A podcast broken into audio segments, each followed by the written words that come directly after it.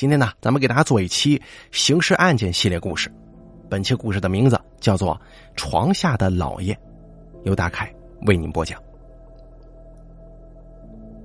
二零一六年十一月十五号早上，山东省烟台市芝罘区的小丽来找老爷谭某，发现七十八岁的老爷并不在家。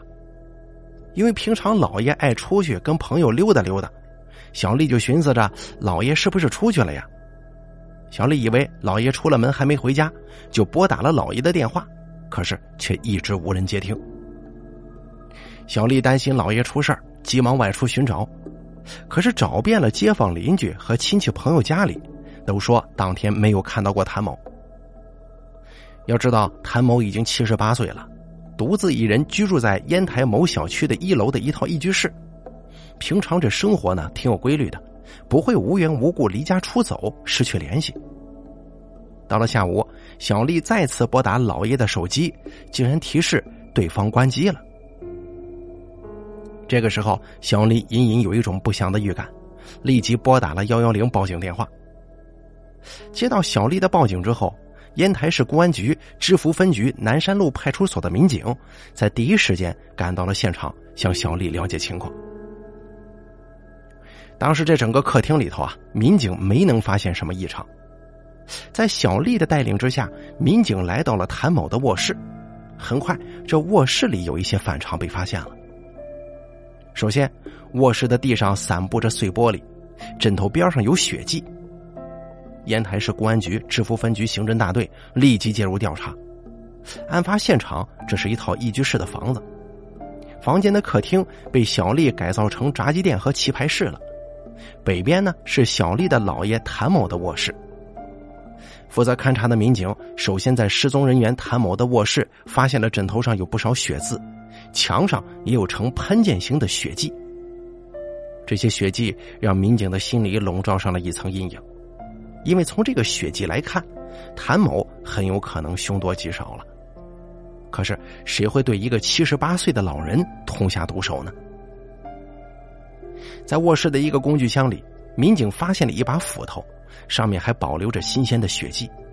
那么这把斧头会是作案工具吗？当勘查民警掀开床单的时候，他们看到了最不想看到的一幕。失踪的谭某根本就没有离开家门，而是被人残杀之后藏尸在卧室的床底下了。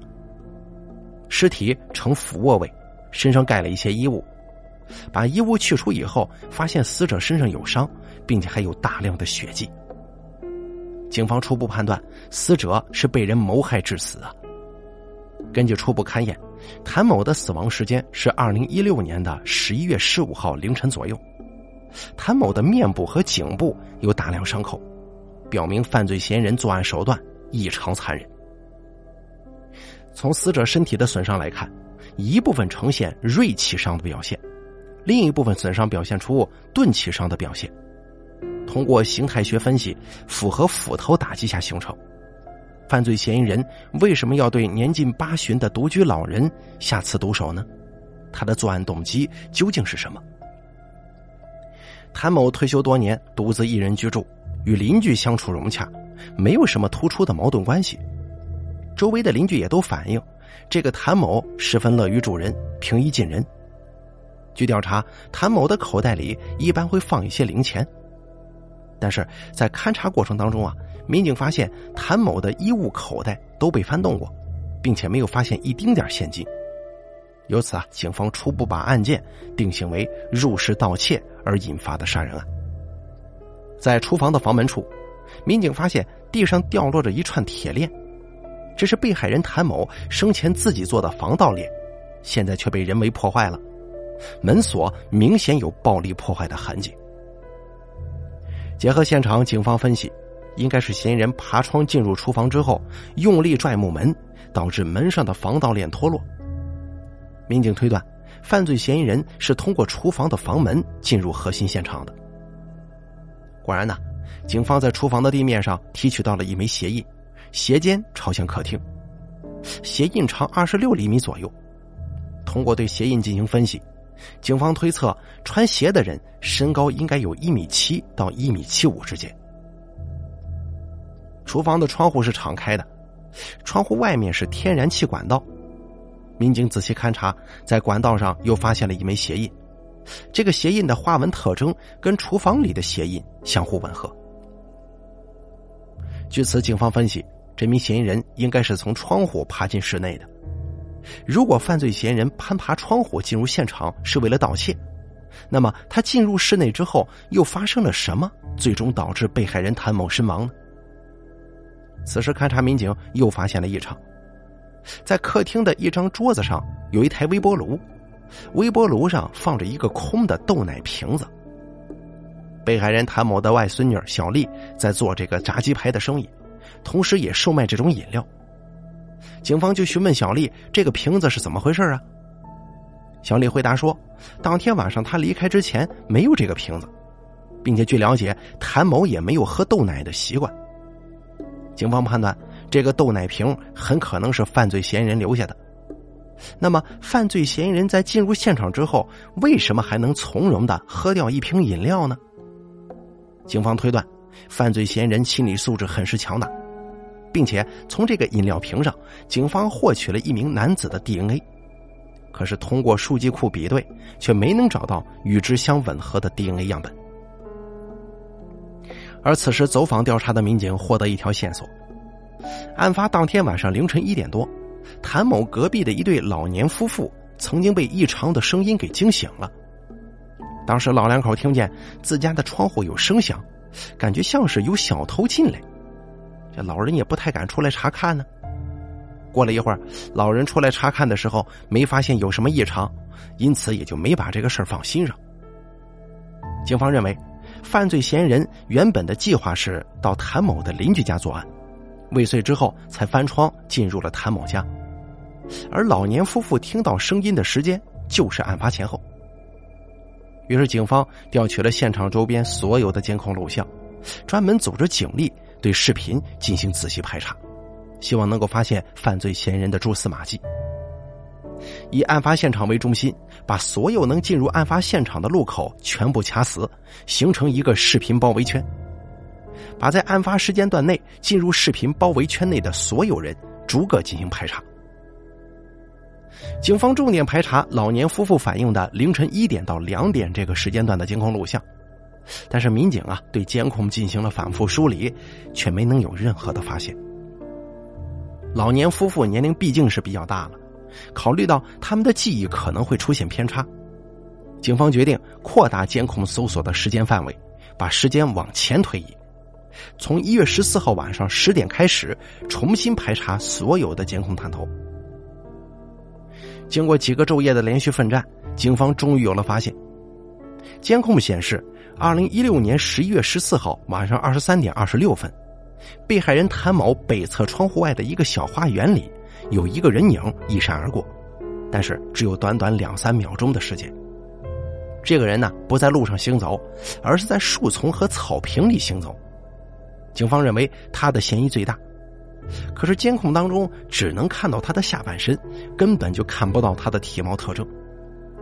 过了大约半个小时后，二十三点五十六分左右，一名男子出现在居民楼的墙根附近，他穿着一件有污渍的衣服，漫无目的的闲逛，像是在寻找什么东西。该男子并没有按照正常的道路行走，而是沿着墙根走。监控录像里，这名男子的面部特征无法识别。不过，引起民警注意的是他脚上穿的那个鞋子，鞋尖部位在监控里显现出了黑点儿。民警仔细勘查，发现男子脚上穿着的是一双前深后浅的运动鞋，而这个黑点则是深颜色在镜头中的反应。又过了二十分钟，二零一六年的十一月十五号凌晨二十二分左右。这名男子从另外一个方向出现在了被害人屋后的花园里。在寒冷的冬夜，该名男子一直在现场附近转悠，警方认为他的作案嫌疑很大。随后，警方采取倒追的方式，倒查监控录像。民警发现，一个多小时以前，也就是二十二点四十二分左右，这名男子出现在了小区外的一家烧烤店门口。他穿着蓝色衣服。背后有一块污渍，鞋子的颜色也是前深后浅。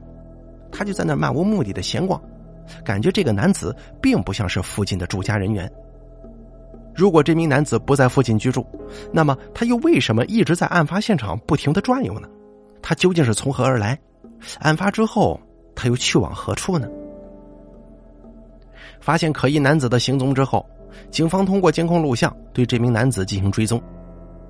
监控录像显示，二零一六年十一月十五号早上六点过左右，这名男子从案发的小区离开了，他的步态十分缓慢。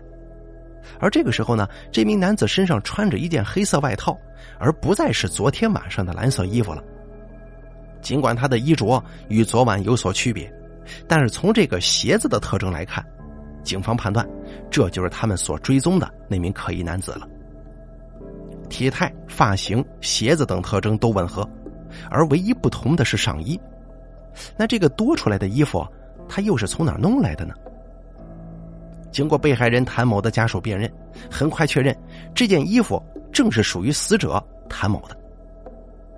于是，该名男子的嫌疑骤然上升。警方发现，这名男子案发后走出小区，并没有马上离开，而是一直在小区附近转圈直到二零一六年的十一月十五号早上七点五十四分左右，他在路口乘坐了一辆出租车，就此离开了。根据监控录像，警方查到了那辆出租车的车牌号码，并且跟那名司机取得了联络。司机反映，那名男子打车是去了烟台长途汽车站。八点零九分左右，这名男子出现在了长途汽车站，在窗口排队购买了车票，然后一路小跑，经过了安检口，进入了候车厅。警方通过鞋子的明显特点，确认该男子跟可疑男子就是同一个人。他究竟是买票去了哪儿啊？由于监控探头比较模糊不清，警方从监控当中无法看出票面信息，于是办案民警到汽车站进行调查。在车站工作人员的配合之下，根据售票记录，发现这名可疑男子的去向有两种可能。警方发现，在可疑男子购票的短短一分钟之内，有两个人买了两张汽车票，一张是前往青岛的。一张票是前往海洋的，这名男子究竟是去了青岛还是海洋？车站方面也无法给出准确的判断。于是，办案民警再次仔细分析监控录像，希望能够从中有所发现。警方仔细分析可疑男子的购票动作以及售票员给他找零钱的动作，因为窗口里面的售票员硬币放在一个位置上。一元、十元不同面值的纸币是放在另一个位置上的。警方反复观看售票员找零钱的动作，终于功夫不负有心人，这细心的民警啊，终于捕捉到了买票过程中的细微动作。嫌疑男子给了售票员一张纸币，从这个颜色上来看呢，五十块的可能性比较大，而售票员找给男子的是两张十元纸币。一张一元纸币以及两个硬币。那么这样看来，只有一种可能性了，那就是可疑男子用五十元人民币购买了一张去海洋的二十七块钱车票。由于当地汽车站当时呢没有进行实名制购票，警方无法掌握这名男子的身份信息。此外，这名男子究竟是在哪里下车的，司机也表示没印象，并且在去海洋途中都是开放式道路啊。只要乘客喊停，那车自然就会停下来。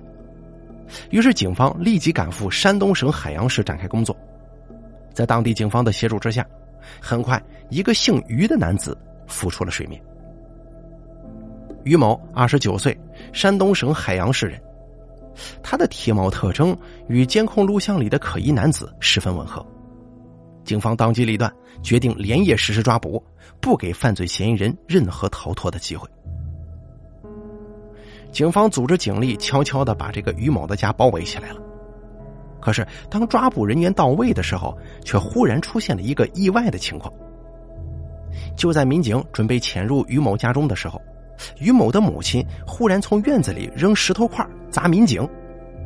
于是，抓捕民警赶紧表明自己的身份呢，让于某的母亲把院门打开。可是，抓捕民警不论怎么说，这个于某的母亲呢，都拒不开门。劝说无果之下，警方果断采取强攻，打开院门，然后冲向藏匿在屋里的于某。当时室内一片漆黑呀，民警是挨个房间进行搜查，可忽然一把明晃晃的镰刀向民警砍了过来。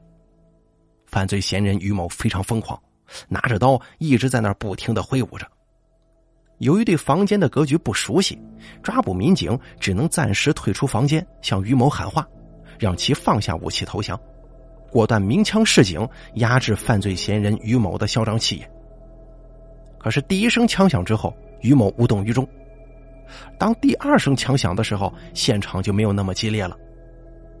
第二次鸣枪示警之后，犯罪嫌疑人的情绪暂时冷静了下来，但是迟迟不愿放下手中的镰刀。场面一度僵持不下，于是抓捕民警将随身携带的催泪喷雾喷到房间内，达到一定浓度之后，于某受不了了，终于放弃了抵抗。犯罪嫌疑人于某走投无路，只能束手就擒，并且很快承认了他杀害被害人谭某的犯罪事实。原来啊，二零一六年十一月，犯罪嫌疑人于某离开家乡到烟台找工作。在此期间，工作没找到，反倒是动起了歪心思。由于他是外地人，学历低，工作不好找，再加上身上没钱呢，于某就寻思着找个地方先弄点钱吃饭睡觉啊。二零一六年十一月十四号晚上，于某来到被害人谭某居住的小区溜达，发现谭某家厨房的窗户没有关，就攀爬进了谭某家里。于某翻窗进入厨房之后。先将厨房门的防盗链破坏，然后来到客厅，看到客厅里有一个货架，这于某啊从这货架上找到了一瓶豆奶，喝完饮料就走向了谭某的卧室，想找点钱。可是，在翻动的过程当中，谭某忽然被惊醒了，于某就说自己走错路了，问谭某：“你这儿是不是租房子呀？”被害人谭某肯定不相信呢，对于某保持着高度警惕。可是犯罪嫌疑人毕竟是年轻力壮，被害人谭某年老体弱，也不敢有什么过激的反抗。后来于某因为害怕谭某报案，产生了杀人的念头。当时谭某还没反应过来呢，犯罪嫌疑人于某就从卧室的工具箱里拿出一把斧头，朝着年近八旬的老人就砍了过去。早上天快亮的时候，犯罪嫌疑人将被害人口袋里的两百多块钱现金拿走，并且带走了被害人的一件外套。于某从谭某家出来以后，用抢来的钱买了车票，回到了海洋老家。犯罪嫌疑人于某到案之后，警方将于某的 DNA 信息与现场豆奶瓶上提取到的 DNA 信息进行比对，结果表明现场的 DNA 正是于某所留下的。在于某的指认之下，警方还在于某家中找到了他作案当天所穿的衣服和鞋子，鞋子的颜色前深后浅，而警方啊正是抓住了这一特点，通过监控排查，终于把他从茫茫人海当中给找了出来。这个于某年纪轻轻，本应该通过个人的劳动创造幸福生活，但是他却选择不劳而获，铤而走险，最终走上了犯罪道路啊。好了，咱们本期这个刑事案件就给大家讲到这儿了，咱们下期节目不见不散。